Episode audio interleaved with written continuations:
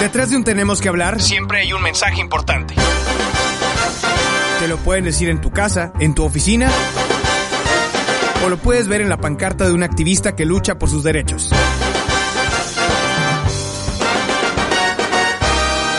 Soy Martín Pantoja y todos los sábados a las 12 del mediodía tenemos que hablar. Tenemos que hablar. Seguimos en Tenemos que hablar. Mi nombre es Martín Pantoja y estoy muy contento de tener hoy en nuestra cabina a mi querida Jenny Borrego. Bienvenida Jenny, ¿cómo mucho estás? gusto, muy bien. Qué bueno, bueno. ya te conocía. Yo también, Sí. y, y fíjate que siempre me ha llamado mucho la atención lo que haces. Sé que habíamos dicho, primero vamos a hablar de los beneficios del café y todo, pero antes de cualquier cosa, platícanos, este, qué es lo que haces, ¿no? Bueno, eh, yo eh, me dedico a la industria del café en general. Yo soy catadora certificada de eh, cafés arábicas. Ok. Soy tostadora certificada igual por el SCA, eh, barista y brewer certificada también por el SCA. Entonces, eh, pues básicamente estoy como muy metida en todo el medio del café. Este, en todas las áreas, no nada más como en la preparación, sino desde la calidad, desde la semilla o siembra hasta la taza. O sea, una experta de principio a fin en esta bebida que nos encanta a los mexicanos, a, a Latinoamérica, es decir, a todo el mundo. Sí. Creo que es una de las tres bebidas más consumidas eh, en el planeta y, y bueno, creo que tiene un efecto incluso como de, de, de amor, ¿no? O sea, el que le gusta el café dice orgullosamente, sabes que a mí me encanta. Sí, claro. ¿Sabes qué digo yo? Que es un revitalizador espiritual. ¿No? Porque de verdad, o sea, a veces a mí me pasa de que a lo mejor estoy teniendo un mal día o Sí. como que me siento bajoneada o lo que sea. Para mí, o sea, un café es mi revitalizador, ¿no? O sea, me hace sentir automáticamente mejor. Oye, cuéntame un poco de los beneficios que, que existen en el tomar café. Sabemos que hay mucha información, pero también, Jenny, hay mucha desinformación. Claro. Hay quien dice, no, este, el café es malísimo y por supuesto que está, no puede estar más equivocado. Creo que en la dosis perfecta tiene muchos beneficios y pues Claro. seguramente tú como experta lo sabes. Sí, bueno, justo es lo que dices, o sea, como que sí hay mucha desinformación porque se ha castigado demasiado el café como algo que hace daño, ¿no? Claro que, ah, eh, como tú dices, hay una dosis para para consumir como todo en exceso te hace daño hasta el agua, ¿no? Entonces, Claro. bueno, el café tiene muchos beneficios, es un, un antioxidante, este, justo eh, acelera también tu metabolismo, te ayuda a sentir más energía, o sea, la verdad es que es un buen, este, pues es un, es, es un buen producto para consumir diariamente, o sea, no hace daño. Lo que sucede mucho es que no nos fijamos en las calidades de café que estamos tomando. Entonces ahí es donde empieza el problema con los, con los cafés que hacen daño. Por ejemplo, los cafés instantáneos. Eh, Los de, los de. los solubles, los exactamente así es. El café no es soluble por sí solo. Entonces, para que solubilice, tiene que este, pasar por un proceso muy agresivo, químico. Entonces, pues ahí van adquiriendo otras propiedades, perdiendo otras que son muy buenas. Entonces, el café pues no va a ser lo mismo, ¿no? Eh, también el tipo de tueste, ¿no? Cuando, eh, cuando los tuestes son demasiado oscuros, el grano empieza a liberar oxito- ox- oxitoxinas. Y esto pues sí hace daño, es perju- perjudicial para la salud. Y lo peor de todo es que eh, la mayoría de la gente consume este tipo de cafés, de tuestes muy oscuros, porque la cultura ha sido así, nos ha llevado a que entre más amargo o más oscuro es el tueste, mejor, ¿no? Entonces, pues ahí hay una, hay una idea equivocada. Al final de cuentas, pues cada quien es como, va a tomar el café como a uno le gusta. Y ahora sí que, como dicen, el café, el mejor café es el que a ti te gusta. Y por una parte es cierto. Pero por otra parte también hay que comprender eh, que hay una línea o un parámetro de lo que realmente deberíamos de ser conscientes que vamos a tomar.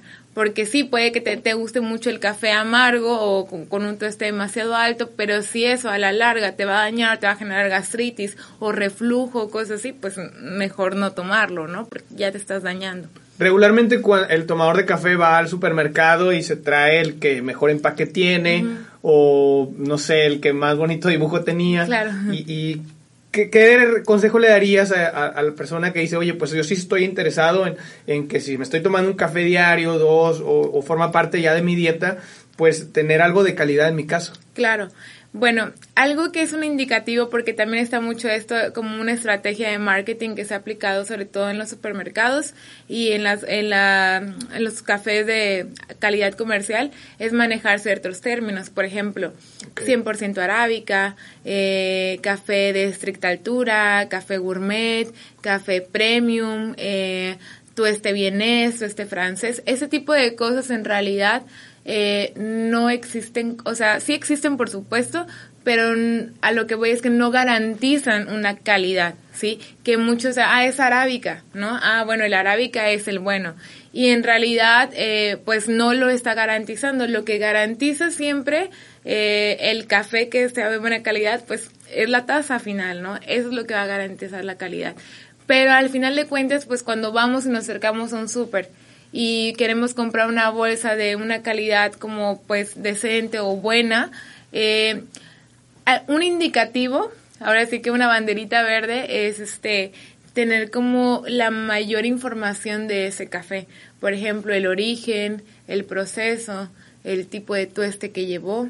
O sea, todo eso es este, entre más información quiere decir que hay una trazabilidad y esto genera que haya como más contacto, eh, contacto y también es entendimiento del grano.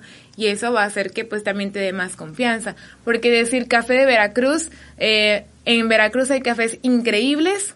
Como también también hay malísimos no porque no tiene que ver el origen. El origen sí tiene un impacto. Claro que tiene ciertos atributos.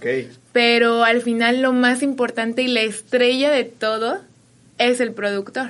Entonces si el productor no tiene las tierras bien cuidadas, las plantas bien nutridas, las variedades sembradas, pues de dónde va a salir el buen café, así sea de X sierra, X cima, lo que sea, este, no va a pasar nada, ¿no? No importa, el origen va a quedar en segundo plano, porque al final de cuentas el productor es el que cuenta. Perfecto. ¿Cuáles serían ahora sí que las eh, bondades de, de, consumir un buen café más allá del, del, del gusto, de, de, que te sepa rico? Porque no solamente es el sabor, sino que lo que causa en tu organismo. Claro, este, pues un café que sepa rico, o sea, o, te refieres así como eh, buscar la calidad en tazo. Sí, sí, claro.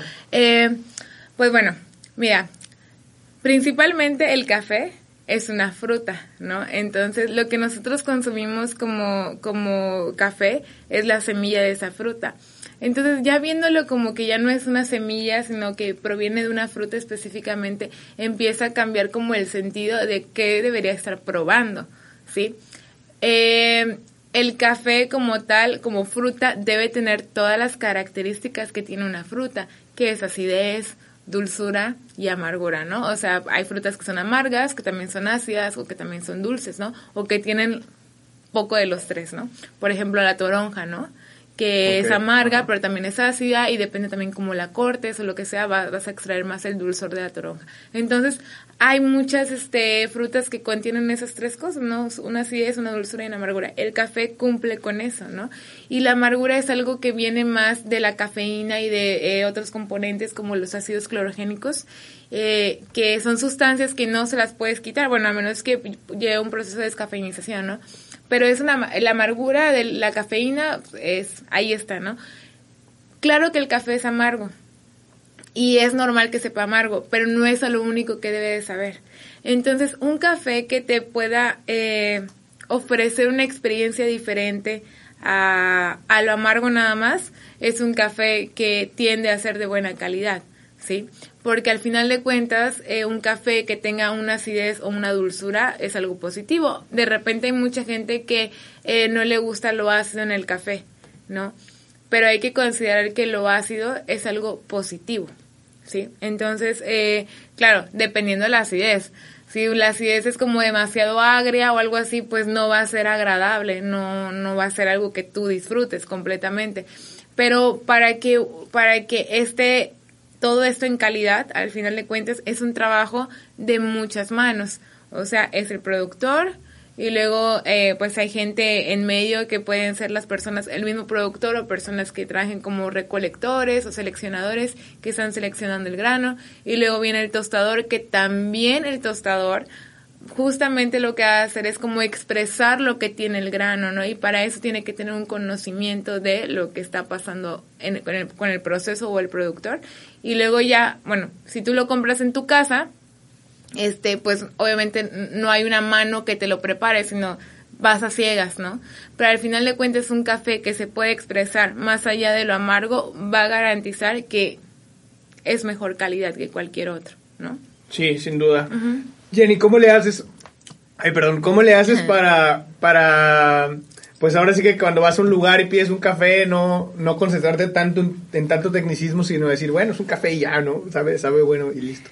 Sí, fíjate que eh, sí es bien chistoso porque la verdad yo soy cero payasa como que con ese aspecto, o sea, me gusta probar y a pesar de que hay cosas que me indican que no va a estar bueno, digo, no sé a veces por qué me lo hago, es como me castigo yo sola, pero como que ya me gusta probar, ¿no? Eh, cuando yo voy a un lugar a tomar café, o sea, de verdad voy con expectativa cero justamente, sino como de, pues vamos a ver qué hay, ¿no? Al final de cuentas, yo soy catadora, entonces creo que a mí eso me ayuda mucho, porque de repente pasa que hay gente del medio del café que únicamente conoce el café desde la especialidad, o sea, desde toda la calidad más alta y no se acerca a los cafés comerciales. Y los cafés comerciales siguen siendo, eh, siguen siendo como ese puente de una comunidad, porque al final de cuentas, café eh, hay de todo, ¿no? Como decimos, calidades. Pero imagínate que todo fuera especialidad, que todo fuera extra calidad, qué aburrido sería. O sea, además no es accesible para todos. O sea, el hay cafés tan caros que, o sea, que pueden costar dos mil pesos un kilo, tres mil pesos un kilo, o hasta, por ejemplo, Panamá, ¿no? Que ahorita tiene el, récord del café más caro del mundo, ¿no? Se vendió, eh, se, subastó un, eh, un lote de 45 kilos en café en verde, o sea, la semilla, ni siquiera tostado, porque todavía se le pierde más cuando se tuesta. Eh, ya en pesos, dos, millones setecientos mil pesos. 45 kilos, entonces échale cuentas de más o menos cuánto cuesta un kilo de café tostado, ¿no?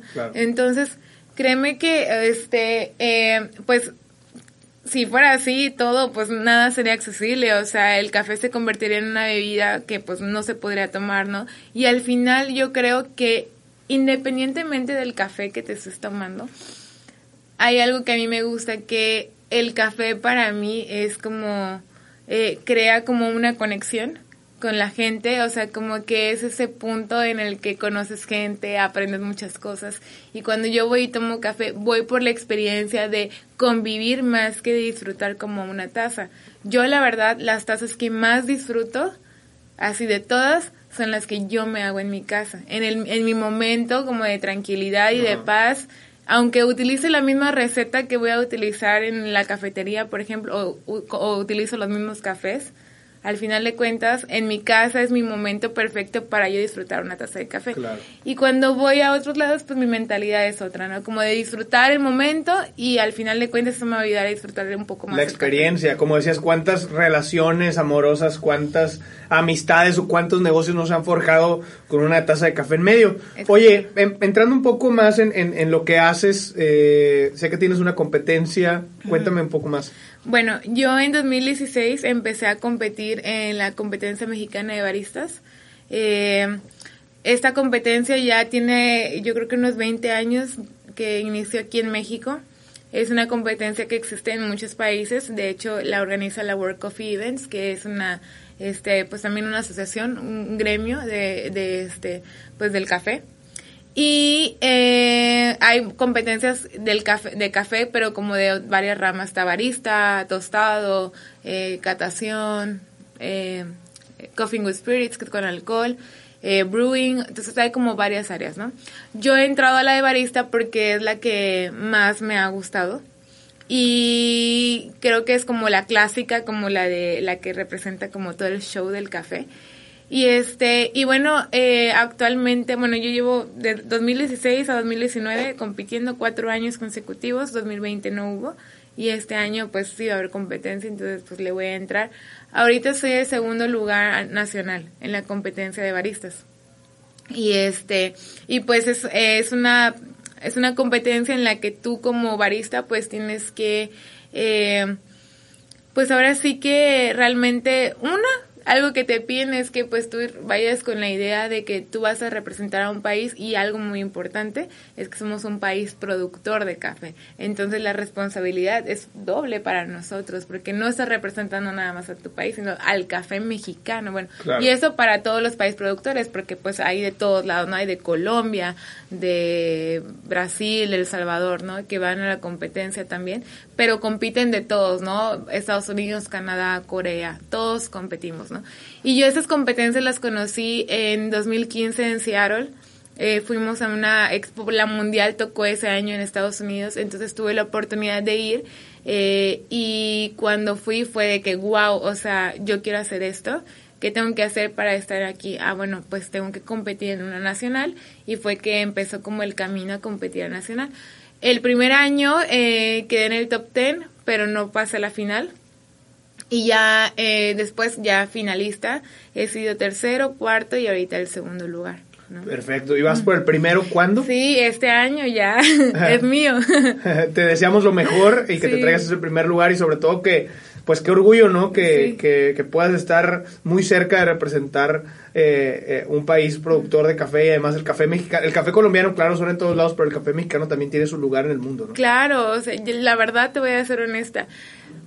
Últimamente ha habido demasiados experimentos con el café, se están controlando más las fermentaciones, se está investigando más las variedades que están sembrando, cómo las están cuidando, es otro nivel y de verdad no le está pidiendo nada a otros países tan famosos como Colombia, como Panamá, como Bolivia, El Salvador o Etiopía, Java, esos lugares, o sea, que tienen cafés increíbles, no les pide nada. Claro, cada uno tiene sus características, ¿no? Eh, Los cafés africanos son una cosa, los asiáticos otra, pero lo que es este los cafés de América, o sea, de verdad no les pide nada, o sea, pero pues poco a poco, ¿no? O sea, en otros países, justamente como hay más apoyo a los productores de café, esto también genera que haya pues productores con mejor calidad de vida y que también puedan invertir más como en laboratorios, investigaciones y todo eso, ¿no? Perfecto, así como avanza la ciencia, también avanza la industria del café. Jenny, ¿dónde pueden encontrar, este, encontrarse, encontrarse contigo? Quien escuchó esto y dice, oye, pues ya se me antojó, o quiero probar, este, toda, pues, un café más allá del que te ponen en la, en la cafetera, así nomás, y ahí le tanteas cuántas cucharadas, no, o sea, realmente, quien quiere, pues, eh, probar tu café, ¿dónde lo puede hacer? Me pueden encontrar en Degas Café del centro, en el- la de Plaza de Armas. Ahí tenemos un área que se llama Espresso Lab, es como un shopping shop. Hay dos barras diferentes, la barra tradicional y la barra que está al fondo es, son cafés de especialidad. Hace poquito, eh, el año pasado, justo en pandemia, para el apoyo a los productores que se quedaron con su café porque las cafeterías cerraron, los restaurantes, y, eh, abrimos una, una marca nueva que se llama Espresso Lab también. Que me tocó es- probar. Que es el que Ajá, probaste, ajá. exactamente, sí. Y bueno, son cafés súper diferentes a lo que uno está, eh, pues realmente acostumbrado a probar porque son cafés florales, frutales, con notas a chocolate, frutos rojos y cosas así como muy, muy padres. Y bueno, todo esto- este café se vende en cualquier sucursal, pero si quieren ir a probarlo para decir, bueno, antes de, de comprar la bolsita, mejor voy a probarlo, pues ahí en el Espresso Lab en Plaza de Armas servimos sus cafés en cualquier preparación, pero solamente en esa área. Perfecto. ¿Y tus redes sociales para estar en contacto? Este, ah, bueno, me pueden encontrar en Instagram como Marvelate, este, Con V. con V, ajá, como ma- de Marvel Comics, pero Ah. Marvelate. Ok, perfecto. Y este, y en Facebook como Jenny de Milo. Perfecto, pues Jenny, te deseamos todo lo mejor en esa competencia. Te esperamos de vuelta con el primer lugar acá Claro que sí. para platicar este, pues, de esa experiencia y, y muchísimas gracias por habernos acompañado. Y bueno, pues salud con un, con un café que no es ni altura ni de nada. Ahí nos lo encontramos en la casa, pero no, no es cierto, me lo regaló un, un buen amigo que de hecho ahorita viene, este Isidro Curiel que es un café orgánico que se encontró ahí. Ay, Porque, ya. bueno, este, no lo vamos a desnudar, solo sabe riquísimo. Ah, Eh, sí, está bien. Sí, sí, Muchísimas gracias, Jenny. Sí, a ti, muchas gracias por Va- invitarme. vamos a ir a un corte comercial y regresamos. Está escuchado, tenemos que hablar. Mi nombre es Martín Pantoja, no se vaya.